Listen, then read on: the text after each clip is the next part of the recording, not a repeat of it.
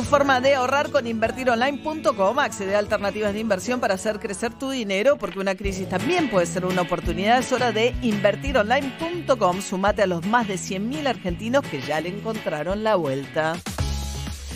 Bueno, vamos a ir a la provincia de Jujuy, donde la situación, como ustedes saben, es muy delicada con respecto a la propagación del coronavirus y la capacidad del sistema de salud para absorber lo que pasa. Gerardo Morales, gobernador de la provincia de Jujuy. Buen día, ¿cómo anda, gobernador? ¿Qué tal? ¿Cómo le va? ¿Bien? Buen día, María Laura. ¿Todo bien? María, ¿cómo está? Bien, ¿cómo anda eso? Parece que está medio complicado. Eh, está complicada la situación. Eh, bueno, estuvimos más de 100 días sin casos. El caso de Jujuy es diferente al de La Cava, provincia de Buenos Aires, el área metropolitana, Córdoba, Chaco, eh, Río Negro, que desde marzo, abril, mayo, junio, bueno, tuvieron una curva y tuvieron contagios.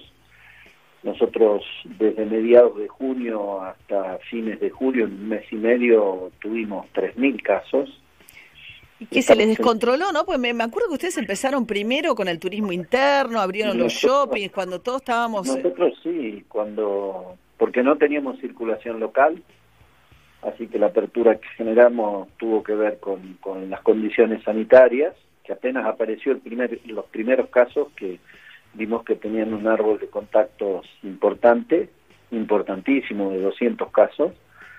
Este, bueno, eh, volvimos a fase 1 hace dos meses que estamos con restricciones. Estuvimos desde hace tres semanas con en fase 1 en toda la provincia. Hoy tenemos, bueno, delimitadas zonas rojas y amarillas. Hemos hemos normalizado el sistema porque tuvimos contagiado el 30% del personal de salud, inclusive en seguridad también. Eh, así que hemos pasado la, la parte del, del, colapso que nos generó esa situación. Estamos hoy con un 93% de camas ocupadas en alta complejidad, más allá de que, eh, bueno, durante desde febrero hicimos inversiones importantes, porque nosotros... O sea, bajó el 97, la última vez que usted había dicho que la situación era realmente crítica, bajó la ocupación del 97 al 93. Sí, pero pero estamos ahí Sí, igual es un... sí, claro. Y lo que pasa es que tenemos todavía 60 camas con respirador en, terapia intensiva que no podemos utilizar porque no tenemos terapistas. ¿No le iba a mandar eh, Schiaretti de Córdoba? Me mandó tres terapistas que estuvieron 15 días, pero necesitamos por lo menos 20 terapistas. Mañana Ginés nos está mandando 24 profesionales, terapistas, fisioterapistas, enfermeras, terapistas, Así que allí podremos utilizar el 100% de, de, la, de la infraestructura en, en, camas de alta complejidad que tenemos. ¿Y de dónde los manda Ginés? ¿Es gente del sistema de salud nacional que está acá en la ciudad o en la provincia? Es, gente del sistema de salud. Yo supongo que será de, de, Cava y, provincia, porque antes de ayer hablé con, con Horacio Rodríguez Larreta, que me llamó, bueno, ¿en qué puedo ayudar? Y mandame terapistas si tenés, pero pero me dice, mira, no puedo, estamos estamos todos colapsados, estamos todos complicados, provincia de Buenos Aires también, Córdoba Córdoba eh, tampoco he podido contratar dos terapistas, pero de, de la Sociedad de Terapia Intensiva de Córdoba. Eh, así que estamos eh, hemos mejorado en, lo epidemiológico porque estábamos con una tasa de duplicación cada cuatro días, después seis, después diez. Ahora estamos duplicando cada 15 días. Pero está muy estresado la, terapia intensiva. Pero está estresada la terapia intensiva. Eh, tenemos algunas áreas rojas muy complicadas como Libertador General San Martín. de eso le quería preguntar. Ahí es donde está el ingenio Ledesma, ¿no? Por un productor de azúcar que, digamos, nosotros los porteños los conocemos porque, porque cuando no hay mucha variedad de, de azúcar cuando uno va al supermercado. Ahí hay mucha crítica respecto del protocolo y la forma de proceder de la empresa, sobre todo en los campamentos y la gente que trabaja en el campo por la enorme cantidad de contagios que hubo en una única empresa. Sí, lo que pasa es que la empresa también está en medio de la ciudad, ¿no? Y, empezaron los contagios en, en, el hospital, en la policía, este, contagios también con feriantes, con, con gente que va a Aguas Blancas, que es la zona limítrofe de, de Salta y Bolivia. Este, también compran en la salada y, hemos tenido una situación allí muy compleja. ¿En la salada acá? ¿Pero no está cerrada la salada acá? Bueno, digo, ¿de dónde, de dónde compran? Hemos tenido ah. contagios de camioneros que han viajado al mercado central y que han eh, y que bueno hemos tenido esos mm. orígenes por Villazón por el, por el contrabando de coca por el contrabando de, ropa para la venta para los feriantes y también a partir de un par de camioneros. Eh, pero bueno estamos eh, trabajando fuerte en el sistema de atención primaria. Ya tenemos 300 médicos atendiendo a cerca de 5.000 personas en telemedicina. Eso está funcionando bien y es un tema que, que hace que la gente no llegue tan mal al hospital. Eh, pero bueno, estamos con la, con la complicación de, de la alta complejidad que, Claro. bueno, estamos trabajando, el gobierno nacional está apoyando, realmente Ginés está aportando con su equipo muy bien. Sí, hay un tuit hoy del, no estamos hablando con el gobernador de Jujuy, Gerardo Morales, dice agradecerles a todos y al presidente Alberto Fernández por tener presente a Jujuy.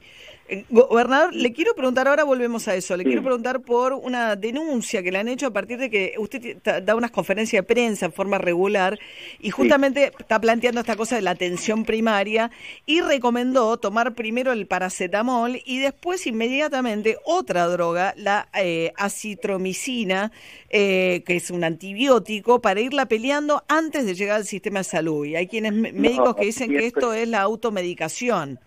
Sí, no, siempre con, con la recomendación del médico, con el médico de cabecera, todo lo que eh, se ha generado un kit de medicamentos que tiene el puesto de salud que lo entrega solo con la receta médica.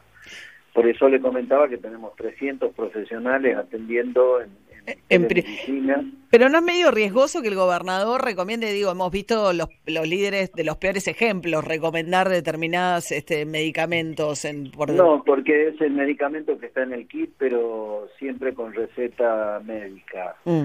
Eh, nunca la automedicación en el COE de anoche inclusive volvimos a aclarar ese, ese tema. Que el COE es el Comité Operativo de Emergencia, son las conferencias de prensa que ustedes están dando. Que eso está arreglado desde el 7 de agosto, eh, que hemos fortalecido para poner a disposición inclusive corticoides, cuando pero eso siempre con, mm. con prescripción médica este, y los medicamentos que determine el, profesional que va a atender al paciente. Gobernador, uno ve esta mañana y mucha movilización, mucha convocatoria a través de redes sociales de dirigentes y también algunas figuras que adhieren al PRO o que adhirieron, adhieren a Juntos por el Cambio, caso de Luis Brandoni, pidiendo una marcha para el 17 de agosto, ¿no? Y, uno ve por ahí una oposición un poco eh, dividida en función de los que están con responsabilidad de gestión, su caso, el de la reta, y una oposición o los dirigentes juntos por el cambio con Mauricio Macri desde Francia, la Costa Azul, o los posicionamientos de Patricia Burrich planteando que es la cuarentena eterna, que esto es un fracaso, Lilita Carrió diciendo que estamos en estado de sitio, Rubinstein diciendo que hay que salir de esto de una vez, que el gobierno está con los militantes infectólogos. Eh, no se termina termina entender realmente si, si están a favor o en contra o, cuál es la posición de la oposición con esto. Mire, los que estamos en gestión tenemos, y particularmente en mi caso, con la situación que tenemos en Jujuy, concentrados en la pandemia. Y en eso tenemos una tarea conjunta con el gobierno nacional, que es, digo, día a día. Es eh, trabajo, coordinación, ¿Habla mucho con Alberto Fernández? Hablo bastante. ¿Y con Macri? Medio, cada dos días. Con Mauricio hace bastante que no hablo.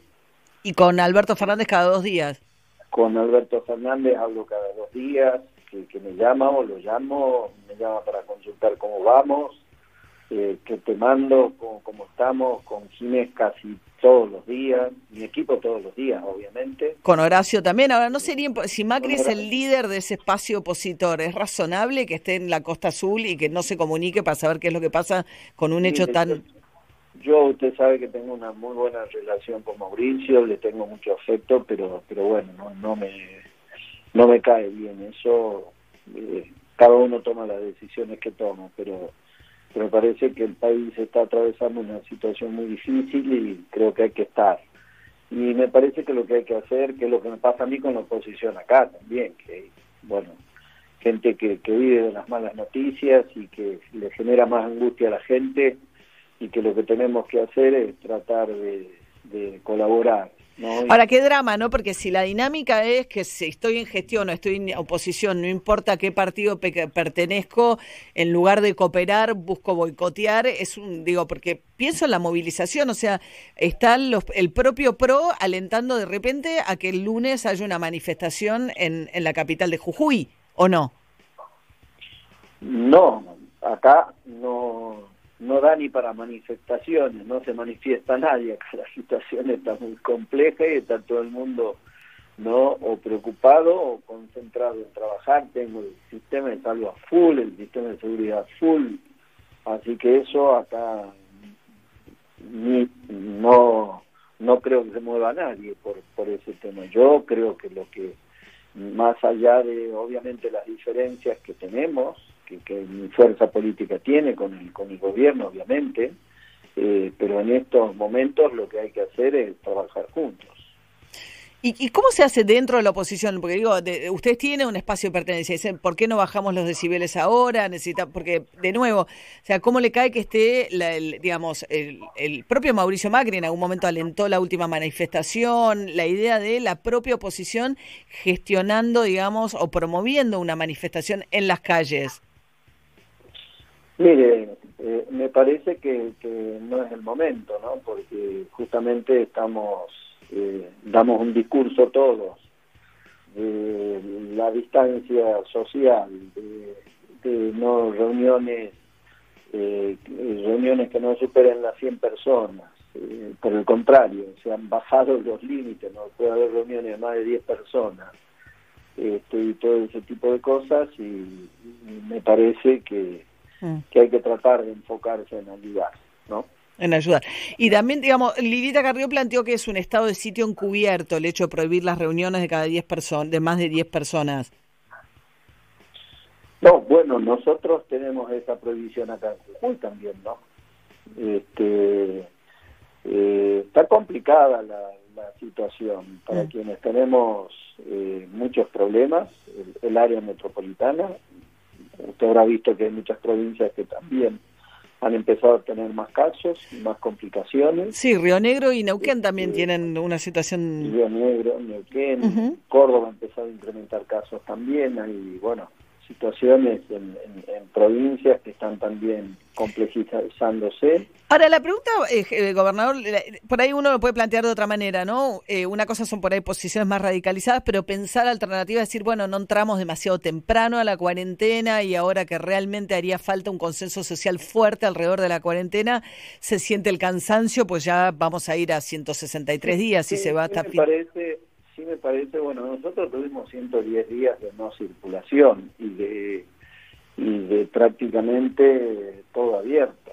Claro. Y estamos hace dos meses, ¿no es cierto?, con restricciones y, tuvimos los Ahí les explotó. días con fase 1, eh, con, con una situación que nos explotó, como le digo, no venimos de abril, marzo, de marzo, abril, mayo, sumando. Sí, lo cual muestra también la dificultad de administrarla, ¿no? Las llamadas cuarentenas administradas, ¿no? Digo, eh, eh, sí, pero yo creo que va a haber que acostumbrarse a entrar y salir de las cuarentenas, pero también a convivir con, con el virus, ¿no? Responsablemente, yo creo que eh, estamos en una etapa de la responsabilidad social e individual, este, en donde va a haber que tener mucho cuidado porque el sistema de salud es finito, no es infinito la cantidad de médicos que tenemos, es la cantidad de médicos y la cantidad de camas que tenemos, digo, en todo el país, ¿no? Es finita y ese es el límite, porque si no eh, va a haber más muertes. Entonces hay que tratar de, de salvar la mayor cantidad de vidas. Bien, bueno, esperemos, gobernador, entonces que le lleguen estos terapistas, fisioterapistas y enfermeros que le han prometido del Ministerio de Salud de la Nación lo antes posible para poder enfrentar esta situación tan eh, delicada sobre lo que es la situación de la terapia intensiva en, en Jujuy. ¿eh? Dios quiera, Dios quiera y bueno, este, también a usted María y a todo el equipo, cuídense. Bueno, sí, lo haremos. Gracias, ¿eh? Hasta luego. Era el gobernador de la provincia de Jujuy, ¿eh? Gerardo Morales, la provincia hoy por hoy más comprometida. 15 minutos falta para las 9 de la mañana, una mañana eh, totalmente despejada, un cielo celeste con un sol que brilla. ¿Cómo sigue esto, Jopo? María, una mañana muy fría en la ciudad de Buenos Aires, especialmente en la zona suburbana, pero ya se puede caminar bajo el sol. En un ratito rebota la temperatura, sube el mercurio y nos lleva hasta una tarde templada, por lo menos no tan fría. La máxima para hoy 16 grados en un miércoles a pleno sol. María, equipo, oyentes, tengan una gran jornada. Nos vemos mañana. Bueno, gracias, Jopo. Hasta mañana. Bueno, un tema que sería un tema re de verano. ¿Llegará el verano este tema? Watermelon Sugar de Harry Styles. ¿Sí? ¿Cómo te gusta? Me encanta Harry, me encanta. Me convencieron mis hijas. Me hicieron fan. I want more berries and that summer feeling. It's so wonderful and warm. Breathe me in, breathe me out. I don't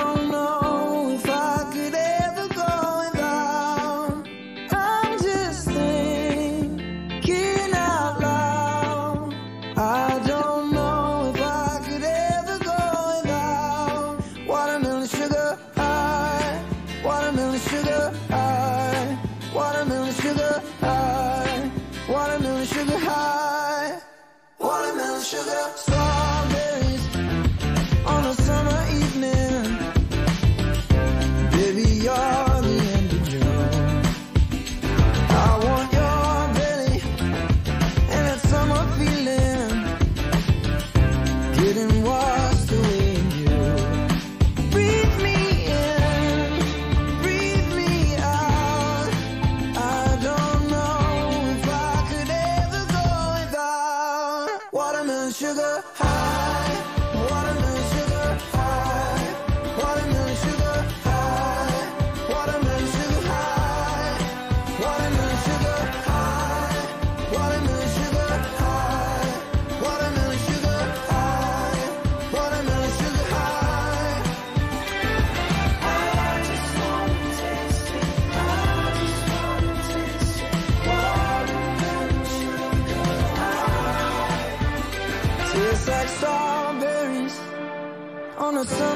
evening, and it sounds just like a song. I want your belly and that summer feeling. I don't know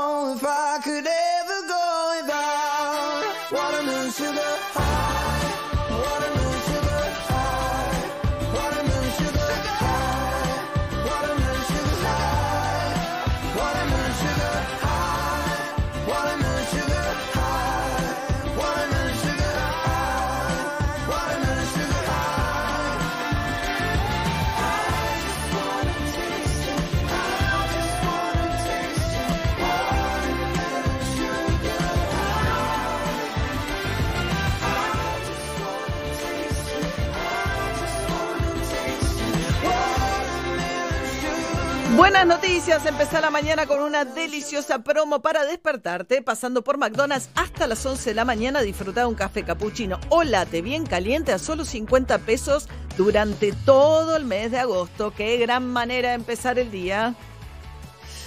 Muy bien, vamos a, enseguida vamos a hacer el repaso, el resumen de esta mañana, pero antes una polémica que se armó por el tema de si hay una situación descontrolada de toma de tierras en este momento. Juli. Bueno, ayer Juan Grabois fue el que empezó a hablar de este tema eh, en la provincia de Buenos Aires. Lo que contó fue eh, que está habiendo una, una eh, ola creciente, cada vez más fuerte de toma de tierras. Lo escuchamos Bueno, a Juan, te veo Juli, más- dale, dale, Ahí espera. está. hoy hay un hay una oleada de toma de tierra y esto se va a profundizar porque la gente no va a querer seguir viviendo así nada con el virus dando vueltas por ahí en una casa con 40 personas. Entonces, ¿por qué en vez de hacer que la gente tome la tierra, empujarlas a eso, no podemos organizar los lotes con servicio para que tengan la tierra bien? Suena, digo, bastante razonable, francamente, como planteo. Lo que pasa es que lo que le contestó María Eugenia Bielsa, la ministra de Territorio y Hábitat de la Nación, le dice, una cosa es eso y otra cosa son las tomas delictivas, dice que estamos viendo en el conurbano. Entendemos que lo que está sucediendo respecto de las tomas, que las, ha- las ha habido, en, en- en muchos casos tienen que ver con este, situaciones más delictivas que, eh, que, que situaciones, re- no digo reales de necesidad, no, no cabe ninguna duda que existen. Ahí va, la ministra diferenciando, ¿no, Juli? Claro, exactamente, diferenciando lo que puede tener que ver con las necesidades con eh, un hecho delictivo. Eh, mira, María, algunos datos del del Ministerio de Seguridad de la provincia, hay por lo menos un intento de toma en el Gran Buenos Aires por semana, intento, pero en la zona del Gran La Plata, en lo que va de la cuarentena, hubo 30 usurpaciones. En total en la provincia de Buenos Aires son 1.800 los terrenos que están tomados, eh, los asentamientos que hay, y eh, 1.000 están en el conurbano. Lo que preocupa mucho es cómo esto se expande cada vez más hacia, digamos, empieza por un lugar y se expande as- hacia esa zona de manera muy rápida, porque además se vende muy rápidamente eh, los lotes, de qui- quienes toman venden rápidamente los lotes a un precio, digamos, accesible para una familia vulnerable, 50 mil pesos o un poco menos. Así que, de- y depende mucho de cada intendencia si hay intervención con más o con menos policía, con más o con menos represión. Bueno, eso también es una cosa que depende mucho de cómo actúa cada intendencia. Sí, ojalá que tome Alberto Fernández y que pueda llevar adelante la promesa de, a partir de todo esto, también trabajar en la urbanización de las villas, ¿no? Y de los barrios populares del conurbano de la provincia de Buenos Aires, donde, bueno, no tienen ni luz. O sea, olvídate del wifi, no tienen ni luz. No, no. ¿Eh? Ni luz. Y el acceso al agua es muy malo, ¿eh? Muy malo. Esta mañana hablábamos justamente qué está pasando con la educación. Ahí hay una falta de Estado, hay críticas fuertes de Nacho Levi de la Garganta Poderosa ah, y esto disparó también otras críticas al Ministerio de Educación de la Nación y de la ciudad. De la ciudad sobre todo por la falta de conectividad, por la falta de, eh, de- por el freno en su momento al plan Conectar Igualdad, al reparto de computadoras, pero hay ausencia de Estado en general. Emanuel Farina, maestro de grado del barrio de Bajo Flores, tiene a su cargo chicos de séptimo grado. Escuchen lo que decía esta mañana. los docentes fuimos pensando diferentes estrategias. Armamos los grupos de WhatsApp, los correos. Bueno, hoy llegamos con ellos. Cada que vamos a entregar los alimentos, los bolsones de alimentos que se entregan cada 15 días, ahí entregábamos los cuadernillos que nos llegaban de Nación. A los 15 días posteriores, con una entrega más, nos devolvían las tareas. Yo tuve la, la suerte de que me entregaron computadora cuando realicé el profesorado del plan planetario igualdad esa es la que tengo hoy en casa. No no puedo realizar clases de Zoom, que quiero mail. Es muy gracioso porque recibimos mensajes a cualquier horario. O sea, el contacto con ellos, con los chicos, es a través de WhatsApp y reparten los cuadernillos de papel, lo que nos decía Emanuel. Y vuelvo a hacer el llamado, si hay una imprenta, si alguien tiene un toner, si alguien tiene impresora, si alguien tiene papel, están poniendo sus propias impresoras y tratando de necesitando fotocopiar porque tampoco les llegan del todo bien los cuadernillos ni les alcanza. Piensen que los docentes, él tiene una computadora del Plan Conectar a Igualdad, ellos en sus casas tampoco tienen y se comunican el 80% de los chicos con un WhatsApp que muchas veces comparten. Hablamos también con el coordinador de pueblos del proyecto Pueblos de América, un profesorado de la Villa 2124 de Barracas, Maximiliano Malfatti. Estuvimos todo el cuatrimestre pasado yendo tres veces por semana al barrio y asistiendo a la familia tanto con los materiales para el estudio, alimentos, artículos de higiene. En la ciudad de Buenos Aires se podría haber hecho mucho más, podríamos haber estado más acompañados por el Ministerio de Educación. Estuve hablando estos días con Nacho, compartimos, teníamos muchas expectativas con gente muy prestigiosa que se sumó al ministerio y realmente hay una, una demanda de estar Sí. más cerca. Podría la ciudad haber fomentado promotores educativos para que estén cerca de las familias. En los barrios, los pibes que dejaron de ir a la escuela, en la escuela secundaria va a haber una deserción enorme. ¿Tan difícil es poner una antena de conectividad? Reforzar la claramente conectividad, ¿no? Realmente no, porque hoy nos contaban, digamos, para los eh, juegos juveniles lo hicieron. Lo hicieron. ¿No O sea, pueden llevar puede una ser. fotocopiadora mientras tanto para ayudar a la gente en, lo- en los barrios? No la entiendo, la verdad, francamente. Hay mucha queja y me parece muy fundada a la inactividad también del Ministerio de Educación de la Nación en esta materia y Ciudad. eh, y responsabilidades muy compartidas en ese sentido. En Ciudad esta mañana, Fernán Quirós, el ministro de Salud, dijo que la ciudad ve una situación eh, estable que está bajando la ocupación de cama de terapia intensiva del sector privado, que está la ciudad en una meseta y que quieren seguir con una progresión prudente de aperturas. Lo están discutiendo Kisilov y eh, Larreta, reunidos esta mañana en Parque Patricios. Después habrá una reunión con Alberto Fernández, que dijo que tiene el botón rojo después de que ayer hubiera 240 muertes por coronavirus en la Argentina, que es una cifra que casi duplica la que venía eh, habiendo. Y otra nota que hicimos hoy que tuvo mucha repercusión tiene que ver con qué pasa, o sea, gente que cobra el IFE, ¿qué es esa masa de 9 millones de personas que cobra el IFE y que va a cobrar hasta fines de septiembre. Agustín Molina, con quien hablamos, tiene el 21 de septiembre recién para cobrar la tercera cuota del IFE, o sea, son 10 mil pesos a lo largo de seis meses. Agustín vive en un cuartito, en una pieza en agronomía, es electricista, trabaja en forma independiente, estuvo en situación de calle, logró salir de esa situación de calle antes de la pandemia y ahora subsiste en el cuarto de agronomía porque no le cobra el alquiler la, la dueña del lugar, pero no sabe cómo hacer para subsistir hacia adelante. Está buscando laburo como electricista, insisto, si lo quieren llamar, nos contactan eh, y si no, a través de la gente de cultura de trabajo.org.ar lo pueden hacer también. Escuchen lo que nos decía Agustín. ¿Cobraste dos IFE hasta ahora, Agustín? Exactamente, sí, los dos. El tercero me toca el 21 de, septiembre. Por un lado, obviamente, yo estoy agradecido por la ayuda. Yo nu- nunca en mi vida había cobrado nada, ningún tipo de subsidio, ¿no? Siempre fue trabajar. Y por un lado, sí, yo lo agradezco, pero realmente yo necesito trabajar.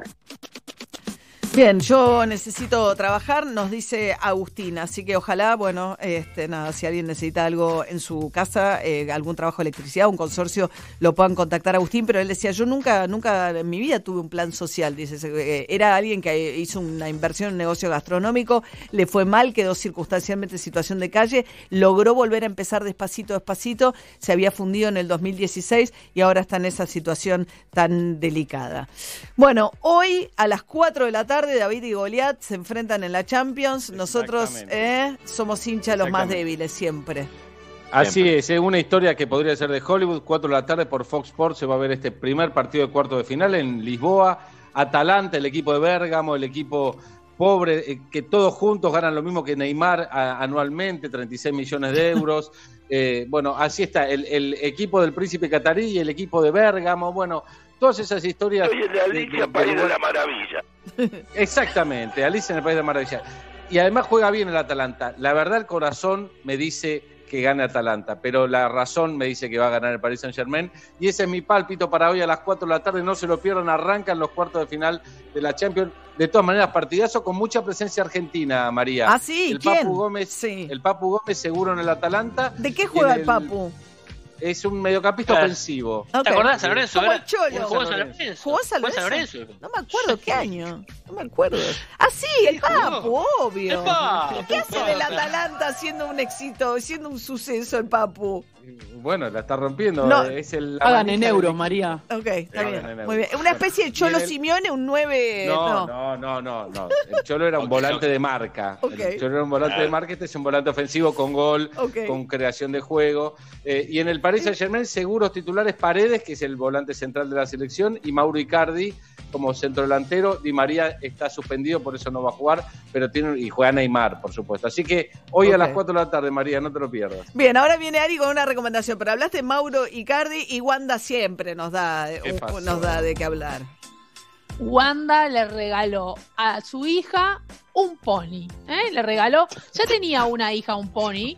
Entonces dijo, vamos a regalar, Francesca ya tenía uno, vamos a regalarle uno a ¿Dónde Isabela. metes un pony en París?